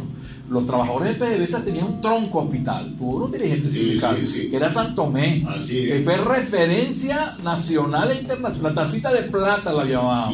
Usted iba a Santomé. Mi papá fue obrero petrolero, chicos. Y yo, yo, no, yo nací en el hospital de Santomé. Y yo, toda mi vida, mi mamá lleva al hospital de Santomé. En el hospital de Santomé me hacían mi, mi laboratorio, me hacían mi cosa y me daban la medicina. Mira, te, yo- te llevaban para una farmacia, ¿te acuerdas? La farmacia del Sí, mismo Perdón hospital. que te interrumpa ahí. Yo trabajé en la industria, yo no sabía cuánto costaba una medicina, Claro. cuánto costaba una consulta, pero la tenía por la, Tenía por la todo. compañía, sí. Y si la compañía no tenía el medicamento, te lo buscaba. Así es. Y te operaba. Y si había que operarte de Caracas, la compañía te mandaba y te es. llevaba. Estamos hablando de lo que es verdad. Ese es un ejemplo Sí. de que eso lo tuvimos y por qué lo perdimos. Esa es la pregunta que hay que hacer. ¿Por qué lo perdimos? Por un terremoto. Porque aquí vino unos extraterrestres y nos robaron. Por negligencia, chicos. Esa industria la destruyeron, se robaron todo, es un desastre. Y estamos pagando los venezolanos, la inmensa mayoría, esos errores. Y lo estamos pagando bien caro, ¿yo? Con la vida, con el deterioro. ¿Cuánta gente que se puede salvar esto no se muere porque no Así tiene la insulina, porque no tiene el antihipertensivo? Esos son miles y miles Así de muertos que esta gente tiene en su conciencia. Está hablando un médico con experiencia y lo que está diciendo es una realidad que no podemos Claro, claro. No estamos haciendo proselitismo político, es una realidad de la Claro, salud país. eh, eh, independientemente de la, de la cuestión política, porque, ok, en la Cuarta República había problemas, pero teníamos que, más o menos, el hospital tenía problemas, pero nunca llegó a este extremo. Este extremo de que tú tienes que comprar la inyectadora, tienes que comprar todo, y no sé qué los cosa. Hasta los guantes, la aspirina. Entonces, bueno, el hospital, ¿para qué te sirve? A los médicos les pagan una miseria y muchos médicos no trabajan ahí. ¿Por qué? Porque voy a trabajar ahí y me voy a ganar un... Y la gente quiere arremeter con los médicos los fines de semana porque no hay, eh, hay una carencia total que Claro, es responsable entonces, entonces fíjate todo, todo el problema social, político, económico que explica la palabra que te he dicho ya varias veces hoy, la tragedia. Entonces vamos a aspirar a tener una población sana, Héctor, una población feliz, una población optimista, una población alegre. Entonces muchas veces, fíjate, la gente dice, bueno, pero la gente ahora y anda por ahí, bebe ron y cosas. Bueno, mucha gente, chicos, cansado para desahogarse, chicos, y compra un ron malo ahí. Que parece gasolina, Que parece gasolina, que nosotros antes tomábamos, pues tomábamos cacique. Claro, ahora, Ahora, entonces, ¿qué pasa? Perdona, la gente tratando de buscar soluciones lo que hace es agravar, Sí. ¿entiendes? Porque si yo tengo 5 Tratar de- dólares, de obviar- de entonces olvidarse. me compro dos botellas de ron para olvidarme, Sí. entonces primero que me, daña la salud. Así y al es. final, después que me pasa la pea, el problema sigue. Qué bueno esta consulta, ¿vale? Qué Entonces, está es, parte de, to- de- de to- de todo este asunto, ¿vale? Vamos Entonces, ¿qué quiere que la gente? Ah, no, porque la gente se echó palo, te echa palo porque está obstinado, Sí, hermano. la gente te dice, oye, me- Para drenar. Para drenar, claro. Vamos a la calle. Aló, buenas tardes. Buenas tardes, Héctor, ¿cómo está? Bien, ¿con quién hablamos? Hola por aquí el ingeniero Jesús Velázquez. Jesús Velázquez, bienvenido. Tengo al doctor David Figueroa. ¿Qué le quiere preguntar? Ok, David, saludos, pues David lo conozco de hace muchos años, pues realmente este, me acerca él, bueno, que vive donde sea, y, y a lo mejor después él, él es un orientador y yo soy un admirador de él, admirador de él, de su programa, y lo admiro como su profesionista jefe y como orientador de mucha gente en este pueblo. Así que un piropo para usted, doctor, lo aprecio mucho y quiero transmitirle un mensaje. Ayer me tocó ir al hospital del Tigre. Yo no sé cuándo fue la última vez que pero yo tenía como dos años que no iba. Me tocó por X causa, pues no me enfermedad por nada, yo no me fui a un análisis, pues, a una cosa que me tocó ir. Y vi que frente a los consultorios de la planta baja de los médicos, ahí hay una sala de recepción. Bueno, mi doctor querido y apreciado, me vine exprimido casi no hizo lo que iba a hacer en la el hospital, porque había 20 camas en la sala que están en la planta baja de entrada de la dirección del hospital, 20 camas con 20 personas más o menos, la mayoría entre 40 y 70 años. Bueno, me vine mi doctor como usted lo tiene ayer. Casi, casi, porque yo soy depresivo y usted me ha orientado en esa cosa. Casi me ignoro hasta que me tranquilicé, me calmé hablé con mi esposa, con mis amigos, con los que me sirven de paño, y entonces quiero por su apreciación respecto a que cuando uno va al hospital, ¿qué es lo que le pasa? Ok, hay que- gracias, doctor. Muchas gracias, muchas gracias al ingeniero Velázquez. Eh, doctor, hay gente que prefiere quedarse en su casa tomándose el guarapito de la matica y no ir a un hospital porque enfermo. Sí. Gracias a Jesús, es verdad, es verdad. Y eso, y eso es, eso es- por eso que yo te digo, Héctor, que, que tú, tú- tú me reafirmas en el sentido de que, que es la verdad, chicos, tenemos que decir la verdad. Así es. decir, estamos diciendo la verdad por, por una emisora que no está politizada, que no quiere es. pelear con el gobierno, ni quiere pelear con el alcalde ni con nadie, pero ¿qué hacemos entonces? Porque lo que le sucede a esa persona, te sucede a ti también con un familiar. Así es. ¿Verdad? Mira, ahorita, para que veas una cosa, ¿no? Déjame la, la idea del Señor Jesús es esa precisamente. Yo le dediqué 20 años de mi vida al hospital.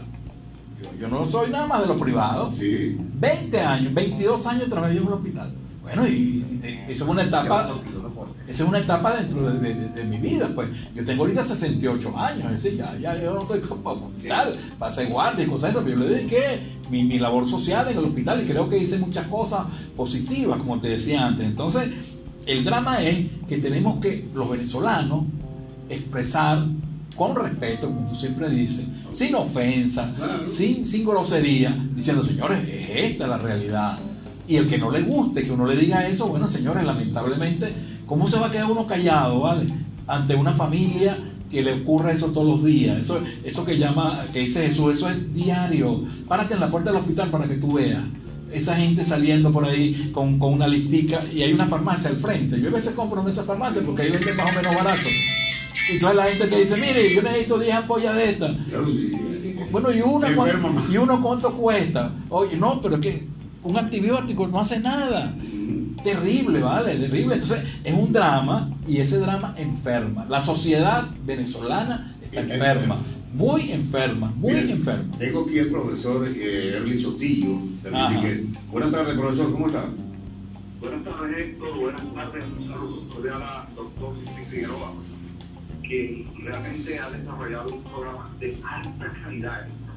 Creo que lo van a necesitar para otro tema muy pronto, este, porque lo que está hablando es una realidad y algo que está afectando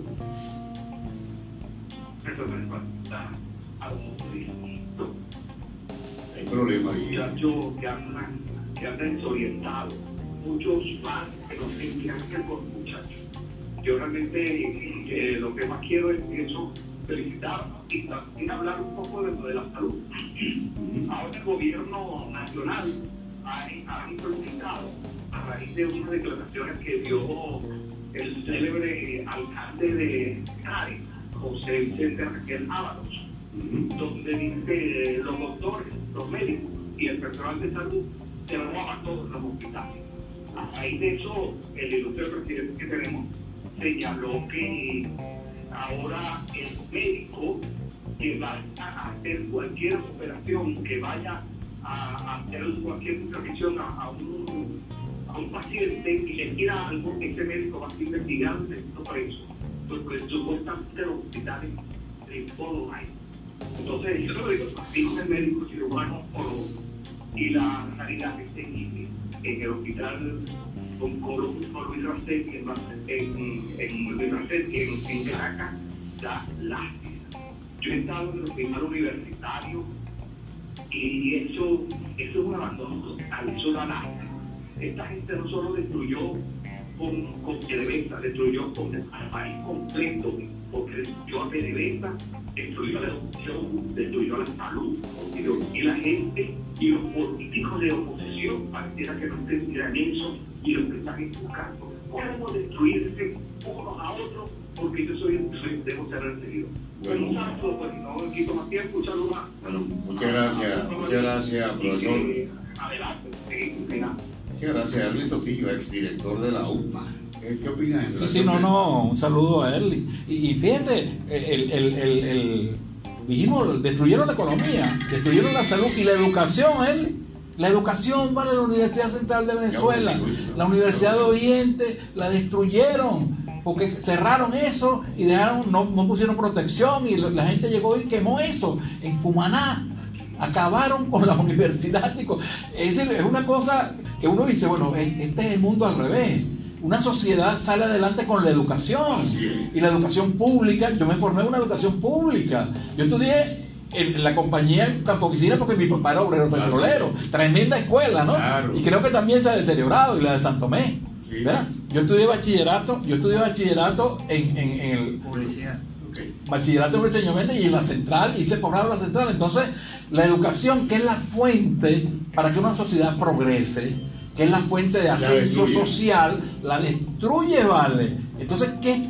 El problema no es el presente del país, que es terrible. ¿Cuál es nuestro futuro a mediano plazo? Qué bueno. ¿Qué va a pasar con los profesionales? ¿Dónde están? Como tú dices, ¿cuántos se han ido? Los buenos profesionales están ido, están en España. ¿Se han ido, sabes cuántos? 50 mil médicos, chicos. 50 mil médicos, gente que nos hace falta. Entonces, bueno, mano, tenemos que hablar, por lo menos desahogarnos, pues. Ok, permíteme esta llamada y luego lo vamos a cumplir con permisos comerciales. El doctor Jesús Ramón Arrioja Barrio, allí tiene, pues, ¿qué quiere opinar? Bienvenido. Ah, muy buenas tardes. Un saludo ya en los doctores Andrés y al doctor David Figueroa, quien cosa de mi aprecio, de mi estima, de mi respeto.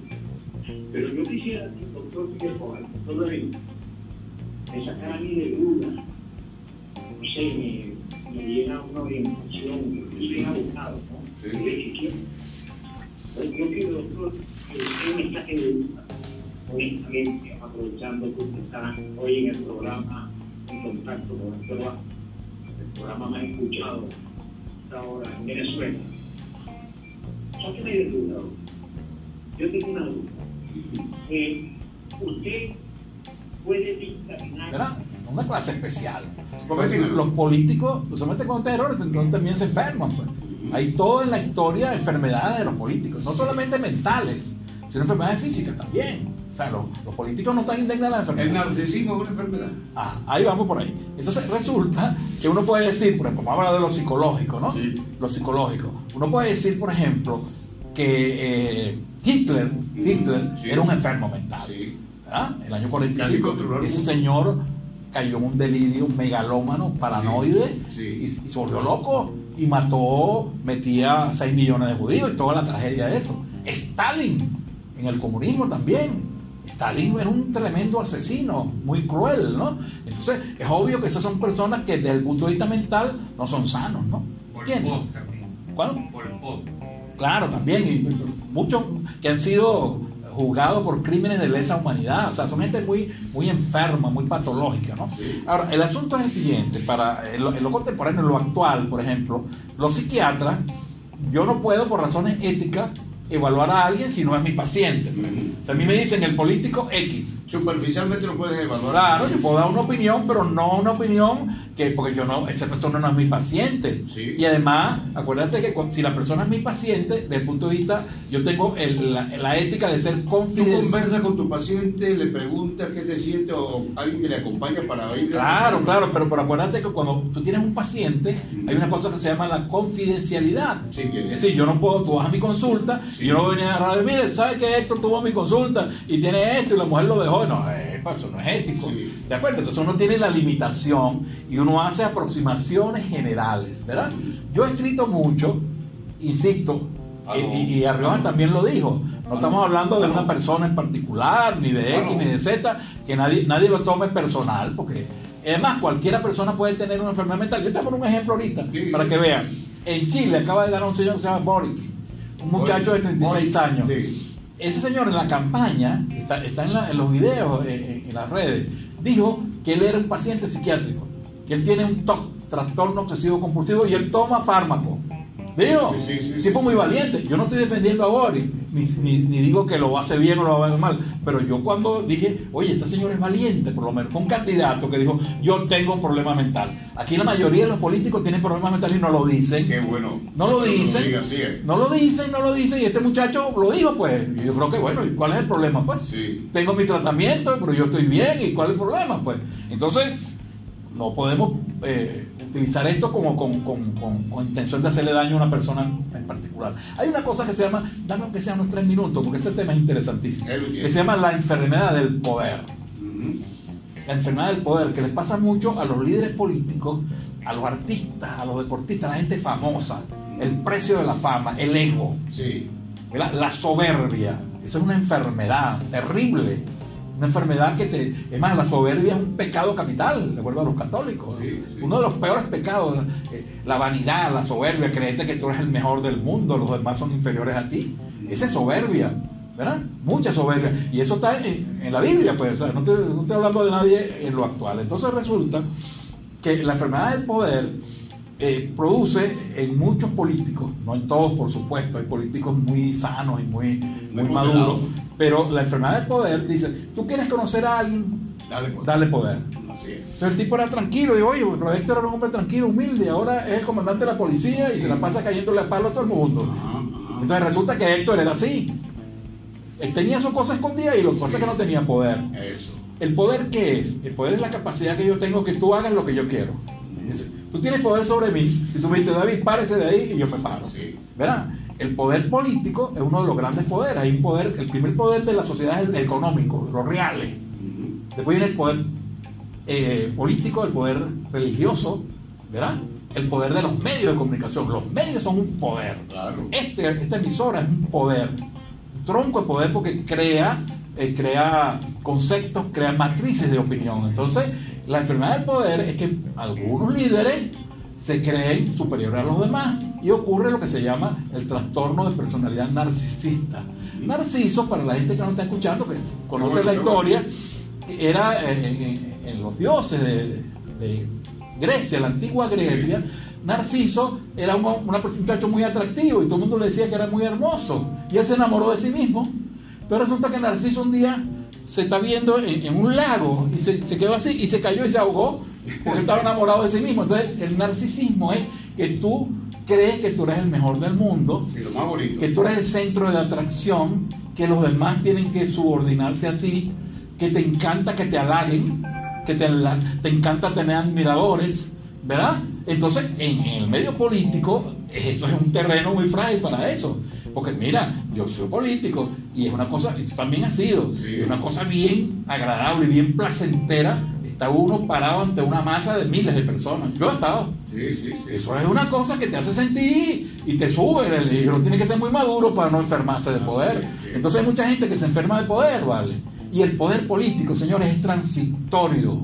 Tú me, tú dijiste cuando, cuando tú- yo llegué aquí, David, tú eres alcalde, pero tú andas por ahí, cosas. Bueno, habrá alguna gente que yo no les caigo bien, Claro. habrá errores que yo cometí en mi gestión, habrá cosas que no hice debidamente, pero a mí, yo ando tranquilo, yo trabajo y, lo que escucho, bueno, ahí están los comentarios. Sí, sí, Ahí están los comentarios. Es posible que llame a alguien y diga que yo soy un ladrón, que, que yo maté a no sé quién, pero bueno, como decía el, el- el- el señor aquel, uno no es monedita de oro. Entonces, Ya voy contigo. el Vamos, narcisismo, el narcisismo produce una cosa que se llama el síndrome de Ibris. Ibris, que es una diosa griega, que también es eso, es decir, la gente se rodea de aduladores, ¿verdad? Detrás de un adulador hay un traidor. El, narcisista no tolera crítica, no la tolera, Sí. porque él se endiosó, pues. Él se cree que es Dios. Él se cree que es Dios. Él se cree que es Dios. Entonces, como se cree que es Dios. Dios nadie lo puede criticar. Entonces, todas las personas que se acercan a él y le hacen crítica, él los aparta. ¿Estás conmigo o estás contra mí? Eso es absurdo, chico. Eso no es verdad. La vida no es blanco y negro. Así. Yo puedo estar con mi papá y yo a mi papá lo critico y sigue siendo mi papá. ¿Cómo es eso? Mucho. Claro, y a mi hermano y a, y a- Así es, y a así mi mujer. ¿Qué es eso de que, que tú tienes que estar 100% conmigo? Y estoy contigo en las cosas buenas, pero en las cosas malas no estoy. Entonces, la enfermedad, el síndrome de Ibris, es una persona que se rodea de aduladores, entonces le inflan el ego, el ego. Entonces le dicen, tú eres el campeón, tú eres lo mejor. ¿Cómo te luce esa Sí, camisa? Claro, oye, vale, tú eres el más buen mozo. Ujú. Tú eres, todas las mujeres están enamoradas de ti. Hay gente que cree que todas las mujeres están enamoradas de él. Y que los hombres la envidian. Y que, que- que, bueno, Qué bueno. yo no estoy hablando de nadie en particular, porque eso le, eso le pasa, eso le pasa a mucha gente, ¿no? Sí. Entonces, ¿qué es lo que pasa con eso? Que el líder pierde objetividad, pierde los pies sobre la tierra. Y eso hace que cometa muchos errores. Hermano, la crítica constructiva es fundamental en una sociedad. Yo me formé siendo crítico. El pensamiento crítico es indispensable en la vida para avanzar. Tus buenos amigos, Héctor, no son los que te adulan. Y Héctor, tú eres el mejor locutor de América, de Venezuela. Que viene un tipo y te dice, mira Héctor, mira, tienes que cuidar programa. Además la pronunciación. Epa, ah, Héctor, ah, sí, eh, es verdad. utilizaste mal tal palabra o te expresaste mal como, cada invitado. Entonces te vas a poner bravo con esa persona, agradecelo. Eso. Agradecelo, dice, oye, gracias, ¿vale? Gracias. Gracias Yo aprendo todos los días y hay gente que me enseña, mis pacientes me enseñan, mis amigos me enseñan, pero si yo me creo Dios, entonces ahí está el problema. Entonces es muy frecuente que haya lo que se llama la enfermedad del poder, ¿verdad? Que tiene mucha gente. Entonces, ojalá que la gente tome conciencia de eso. Uno de los problemas que tiene ¿sabes? La, la gente con la enfermedad del poder es que se rodean de gente inepta. Porque no toleran gente inteligente a su lado, porque les hace sombra. Sí. Ya le temí. Ya le temí. así.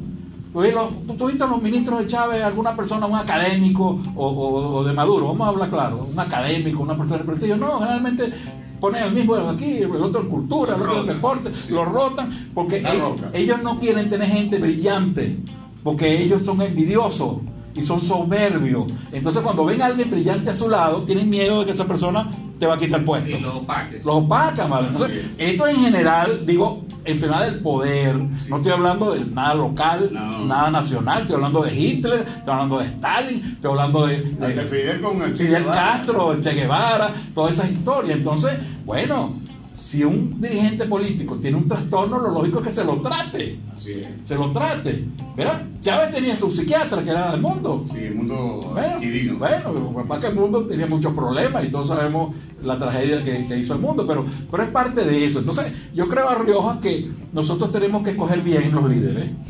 Nadie es No perfecto. Nadie es perfecto, nadie es santo. Yo no soy santo. Nadie. Yo cometo errores, hago cosas que no debo, hice cosas indebidas. Yo no soy santo, nadie es santo. Pero tenemos que escoger a los líderes. Porque, ¿sabes lo que pasa con el liderazgo, hermano? Que el liderazgo es, es el modelaje, es el modelo. Los muchachos que escuchan al alcalde o al concejal o al presidente quieren parecerse a él. Sí. ¿verdad? Y sueñan con él. Y si ese señor es patológico, eh, van a imitar a un patológico. Así Por eso es que tú tienes que cuidar mucho la imagen del liderazgo. Una cosa es tu vida privada, las cosas que tú haces, porque yo no tengo que decir aquí, mire, yo tengo 14 mujeres y las mujeres están detrás de mí, ¿por qué tengo que decir eso públicamente, chicos? Sí, Esa es tu vida privada, está bien. Entonces tú estás generando que los demás eh, muchachos sean así, pues. O quieren ser eh, lo que es. Eso es. Entonces, no es que, repito, no es que el líder va a ser un santo, un, va a ser, va, va- va- lo que va a hacer rezar, no, no, pero tienes que cuidar la imagen, porque tú proyectas y la gente te va a imitar, y la gente va a hacer, va a, va- va a imitarte y va a hacer lo que tú estás haciendo. Entonces, a lo mejor tú lo haces y no pasa nada, pero un muchacho joven tiene que tener modelos, y los modelos son los valores, la educación, la honestidad, que. la humildad, y- y- chicos. A Miguel. La, la- la- la humildad, ¿qué es la humildad? Porque esta otra cosa, soberbia, humildad. La humildad la gente lo ve como un defecto. Humildad es pobre, no, no, no. Humildad es una persona madura, sabia, que está consciente de sus virtudes, sus limitaciones. Y sabe que tiene, tiene, tiene cosas buenas, pero eso no hace que lo sentirse superior a los demás. El soberbio se siente superior a los demás. Ve a la gente como chusma, bajo ahí. Yo soy superior, entonces tú no eres superior a nadie. Aquí todos somos iguales. Ahora, tú sabes cosas, tú eres mejor que yo en la locución porque tú eres un tremendo locutor, un tremendo comunicador y a lo mejor yo soy un buen psiquiatra. Cada quien nos destacamos en nuestra área. Qué tremenda- Yo creo que es así. Qué tremenda cátedra y cómo se convierte un espacio de, de interés. Aquí tengo preguntas, te están haciendo de, de, pues, de familiares, te están hablando aquí, ¿qué opinión le merece en relación a la situación del de, aseo urbano? ¿Qué, qué, opinión te merecen los comerciantes? Mira, aquí ¿qué puedo decir? Buenas tardes, doctor. ¿Qué mensaje le puede dar a los comerciantes que están luchando para sacar adelante a su familia en medio de esta crisis y se sienten totalmente abrumados y sin salida? Otro por aquí, Yané Mujica, desde. Saludo al doctor, excelente programa, de acuerdo con todo lo que dijo Yané Mujica desde San Onofre, te manda saludos. Otro por aquí, buenas tardes, Héctor. Eh, Puedo hacer la pregunta al doctor, ¿qué opina cuando un personaje dice que la masturbación es antidepresiva? Eh, otro por aquí te pregunta, eh, doctor, eh, una pregunta, ¿cómo manejar a una persona que ha intentado, vamos a ver, eh, que ha intentado quitarse la vida? Mira, yo creo que vamos a tener ese otro programa. Vamos a ver, de- El jueves que viene. Señor Héctor Vázquez, eh, vamos a ver, dice por aquí esta señora que tiene. eh, buenas tardes, hace 30 minutos vi en la calle Bolívar a un funcionario de la Policía Municipal uniformado sin casco y con una señora de copiloto también sin casco. Iba de sentido oeste, desde el Colegio Divino Maestro hacia el Pino, comiéndose el flechado. Este no es ejemplo para la comunidad. Otro por aquí dice, buenas tardes. Excelente programa el de hoy, muy invitado de calidad. Saluda al doctor David Figueroa desde el Palomar 3. Elizabeth te manda saludos. Otro por aquí dice, eh, buenas tardes amigo Héctor, bendición en salud al doctor David Figueroa. No pierda, eh, me- no me pierdo su programa de todos los lunes, excelente. Programa los lunes, ¿sí, verdad? El psiquiatra en casa los El lunes. psiquiatra en casa, que hay que escucharlo. Eh, buenas tardes, Héctor. Eso ahora de que más nunca nombran ministro de Economía, ingeniero civil, ministro de Finanzas, un ingeniero. Es verdad lo que dice aquí. Otro mensaje por aquí dice, eh, pregúntale al doctor David Figueroa eh, si es de izquierda, ya se lo preguntamos. Bueno, David se nos hizo corto el programa, pero... Y ya está listo tan rápido. Mira, ya Oye, pues yo te quiero hacer un, un- un- para contestarle un poco a la Dale, gente. Sí, sí. tira ahí los minutos. ¿Viene un programa ahorita? Ya vino, ¿no? Ah, Bueno, ya- lo comenzamos con... un- unos minuticos, fíjate. ¿Viene otro programa ahorita? Fíjate, fíjate Héctor, ¿ves? Yo quiero, yo quiero ser claro ahorita, ¿Cómo no, cómo y lo dije al principio, yo no, ni estoy aspirando nada, ni quiero, yo, yo fui alcalde, fui Sí, concejal, sí, sí. yo fui ministro consejero en la embajada de Rusia, yo fui constituyente, yo ocupo muchos cargos, y yo no ando, mi, mi trabajo, no, no hablamos del básquet, que no estuve viajando Sí, 10 ya- ya o te hice la pregunta. 6 años por todo el mundo como coach psicológico de la selección de, Ese de de- que de sepa. selección de baloncesto, fuimos los campeones de México. Tengo cinco libros escritos y ahí estoy, pues, es- es- ahí estoy. Yo no voy a echarme, echarme flores yo mismo, pero yo puedo decir una cosa. El programa, Héctor me dice para hablar de depresión y cosas, pero esto salió espontáneo. No, Sí, no vayan a pensar que nosotros planificamos Nada, un laboratorio eso, aquí que vamos a pelear con alguien. No, no, no salió. Y yo soy un hombre que me gusta decir las cosas Sí. con todo respeto y reconozco que es posible que yo esté equivocado en algunas cosas. Yo no me siento poseedor de la verdad. Yo digo una opinión. Las opiniones, usted las aprueba o no las aprueba. Entonces yo quiero decirte dos cositas de, de- de- de- de los temas, porque yo creo que la gente, Claro, esos pocos mensajes, chicos, Sí. eh, eh, expresan la preocupación de las personas. Mira, vamos a hablar de lo local, pues dos cosas. El problema de Fospuca. ¿Cuál es mi opinión como ciudadano? Así como es. ciudadano. Y como exalcalde, que también... Como alcalde. Primero, Es decir, Pospuca tiene un excelente servicio. Sí. Unos camiones nuevecitos, tienen personal, eso no lo dudan. Están trabajando, están trabajando. Oye, no, no, y la ciudad está más limpia, por supuesto. El problema es el siguiente, tú tienes una sociedad ahorita en crisis económica, gravísima. ¿Verdad? Es decir, yo creo que los servicios hay que pagarlos, pero tú vas a escoger que la gente pague los servicios en los momentos más críticos de su vida, donde no tiene para comer. Tú le vas a decir, bueno, los dólares que tienes se los pagas a Fospuca en vez de comprar espagueti, chico. O, el, comerciante que, apenas está tratando de no cerrar los negocios. ¿Cuántos negocios han cerrado en el Tigre, chicos? ¿Cómo está la plaza, la, calle Bolívar? ¿Cuántos negocios tú que eres un hombre que trabaja con publicidad, chicos, que no existen? Entonces, hay que usar las leyes en el contexto. ¿Verdad? Está bien, necesitamos que esté limpio. Es como yo diga, oye, es bueno ir a Nueva York, claro, pero ir a Nueva York me cuesta 10 mil dólares. Entonces yo voy a agarrar y me voy a vender la casita y me voy a Esto es una locura. Pues yo no estoy diciendo que Nueva York sea malo. Ni poco está mal. Primer concepto. Segundo concepto. Pospuca tiene muchas críticas a nivel nacional, chicos, y eso es verdad. No podemos tapar, aquí nos quieren meter una coba como que la gente del Tigre vivimos en una burbuja. Los dueños de Fospuca son gente del gobierno, chicos. Son gente que está con el gobierno y están los nombres. Yo no estoy diciendo, yo, vamos, estas cosas que yo me estoy metiendo en problemas, a lo mejor me van a caer a palo o, o me, o me van a meter preso.